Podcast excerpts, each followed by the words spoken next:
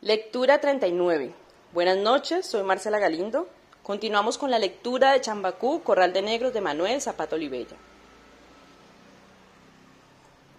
El aullido amargo y prolongado de Mauritania, su amo, atontado, se puso a buscarlo por el rancho.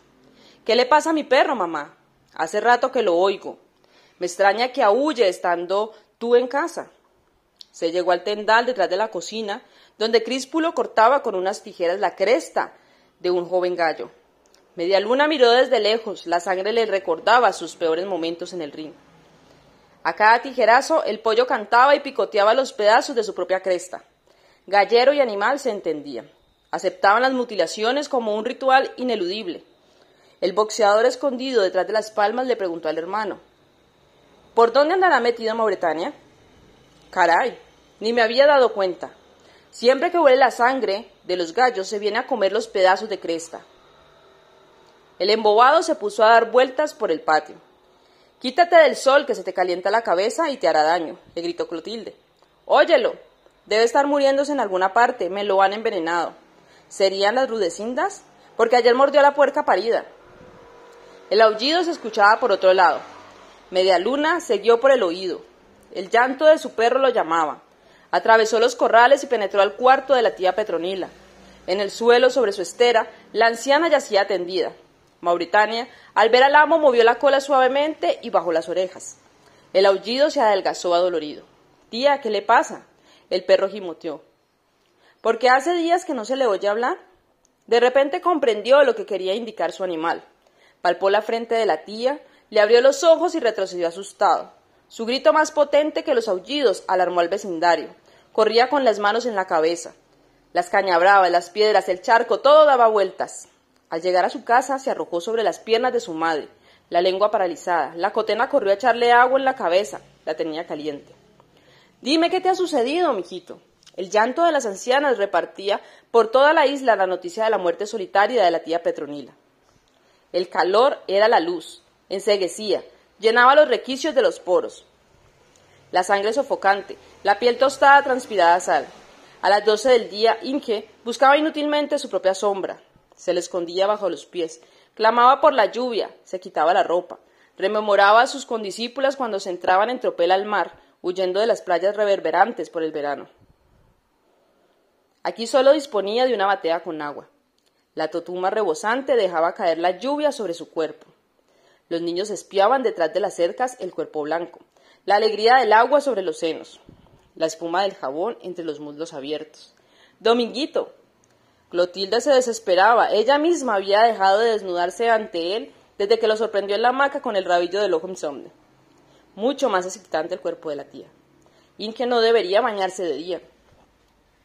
La cotena escuchaba. Cierto que ella dejó de ruborizarse, se sentaba en un banco y de espaldas al caserío se bañaba en el caño. Nadie reparaba en su cuerpo arregado. Inge, la desazón también en los adultos. Las mujeres miraban celosas que sus maridos salieran de sus cuartos con el protesto del calor. Rudecinda comentaba. Ahí la tienen otra vez son sacando a los machos. A la hora del baño, los niños al salir de la escuela de Domitila tomaban el camino de la cotena. Fingían jugar a las bolas detrás de la cerca, la respiración contenida. Máximo, tú debes hablarle. Está bien que ella tenga costumbre de hacerlo en su país, pero otra cosa es aquí en Chambacú. Desde mucho antes de las doce, la fiebre sacudía a los adultos. Regañaban a los pequeños asomados por entre las cañabravas. La sola aparición de la cotena con la batena de agua los excitaba. Sabían que poco después aparecería Inge. Saltaba de piedra en piedra, la blancura encendida, despreocupada al viento y a las miradas. Trataré de hablarle. Dominguito ya es un adolescente y podrá perderle el respeto. Las palabras de Máximo tranquilizaron a la hermana. Le inquietaba la palidez del hijo, el temblor de sus manos al llevarse la cuchara a la boca. El muchacho se me está poniendo nervioso y seco por las malas noches que pasa. Dejó de leer. Imaginaba a su cuñada en el patio, desnuda, espiada por las miradas luguriosas del sobrino. Sí, ya te oí, hermana. Todo en ella. Lectura 39. Buenas noches, soy Marcela Galindo. Continuamos con la lectura de Chambacú, Corral de Negros de Manuel Zapato Olivella. El aullido amargo y prolongado de Mauritania, su amo, atontado, se puso a buscarlo por el rancho. ¿Qué le pasa a mi perro, mamá? Hace rato que lo oigo. Me extraña que aúlle estando tú en casa. Se llegó al tendal detrás de la cocina, donde Críspulo cortaba con unas tijeras la cresta de un joven gallo. Media luna miró desde lejos, la sangre le recordaba sus peores momentos en el ring. A cada tijerazo el pollo cantaba y picoteaba los pedazos de su propia cresta. Gallero y animal se entendían. Aceptaban las mutilaciones como un ritual ineludible. El boxeador escondido detrás de las palmas le preguntó al hermano ¿Por dónde andará metido Mauritania? Caray, ni me había dado cuenta. Siempre que huele la sangre de los gallos se viene a comer los pedazos de cresta. El embobado se puso a dar vueltas por el patio. Quítate del sol que se te calienta la cabeza y te hará daño, le gritó Clotilde. Óyelo, debe estar muriéndose en alguna parte, me lo han envenenado. ¿Serían las rudecindas? Porque ayer mordió la puerca parida. El aullido se escuchaba por otro lado. Media luna por el oído. El llanto de su perro lo llamaba. Atravesó los corrales y penetró al cuarto de la tía Petronila. En el suelo, sobre su estera, la anciana yacía tendida. Mauritania, al ver al amo, movió la cola suavemente y bajó las orejas. El aullido se adelgazó adolorido. Tía, ¿qué le pasa? El perro gimoteó.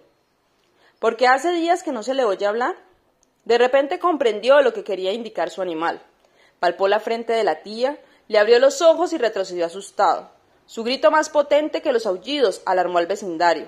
Corría con las manos en la cabeza. Las cañabravas, las piedras, el charco, todo daba vueltas.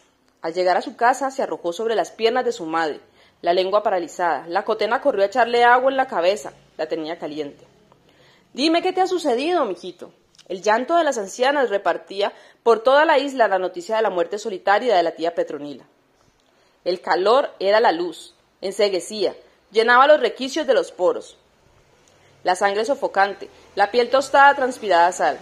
A las doce del día, Inge buscaba inútilmente su propia sombra, se le escondía bajo los pies, clamaba por la lluvia, se quitaba la ropa, rememoraba a sus condiscípulas cuando se entraban en tropel al mar, huyendo de las playas reverberantes por el verano. Aquí solo disponía de una batea con agua. La totuma rebosante dejaba caer la lluvia sobre su cuerpo. Los niños espiaban detrás de las cercas el cuerpo blanco, la alegría del agua sobre los senos, la espuma del jabón entre los muslos abiertos. Dominguito, Clotilde se desesperaba. Ella misma había dejado de desnudarse ante él desde que lo sorprendió en la hamaca con el rabillo del ojo insomne. Mucho más excitante el cuerpo de la tía. Inge no debería bañarse de día. La cotena escuchaba. Cierto que ella dejó de ruborizarse, se sentaba en un banco y de espaldas al caserío se bañaba en el caño. Nadie reparaba en su cuerpo arreglado. Inge, la desazón también en los adultos. Las mujeres miraban celosas que sus maridos salieran de sus cuartos con el protesto del calor. Rudecinda comentaba.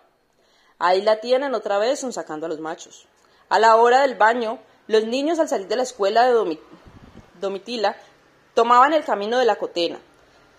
Fingían jugar a las bolas detrás de la cerca, la respiración contenida. Máximo, tú debes hablarle. Está bien que ella tenga costumbre de hacerlo en su país, pero otra cosa es aquí en Chambacú. Desde mucho antes de las doce, la fiebre sacudía a los adultos. Regañaban a los pequeños asomados por entre las cañabravas. La sola aparición de la cotena con la batena de agua los excitaba. Sabían que poco después aparecería Inge. Saltaba de piedra en piedra, la blancura encendida, despreocupada al viento y a las miradas. Trataré de hablarle. Dominguito ya es un adolescente y podrá perderle el respeto. Las palabras de Máximo tranquilizaron a la hermana. Le inquietaba la palidez del hijo, el temblor de sus manos al llevarse la cuchara a la boca. El muchacho se me está poniendo nervioso y seco por las malas noches que pasa. Dejó de leer. Imaginaba a su cuñada en el patio, desnuda, espiada por las miradas luguriosas del sobrino. Sí, ya te oí, hermana. Todo en ella.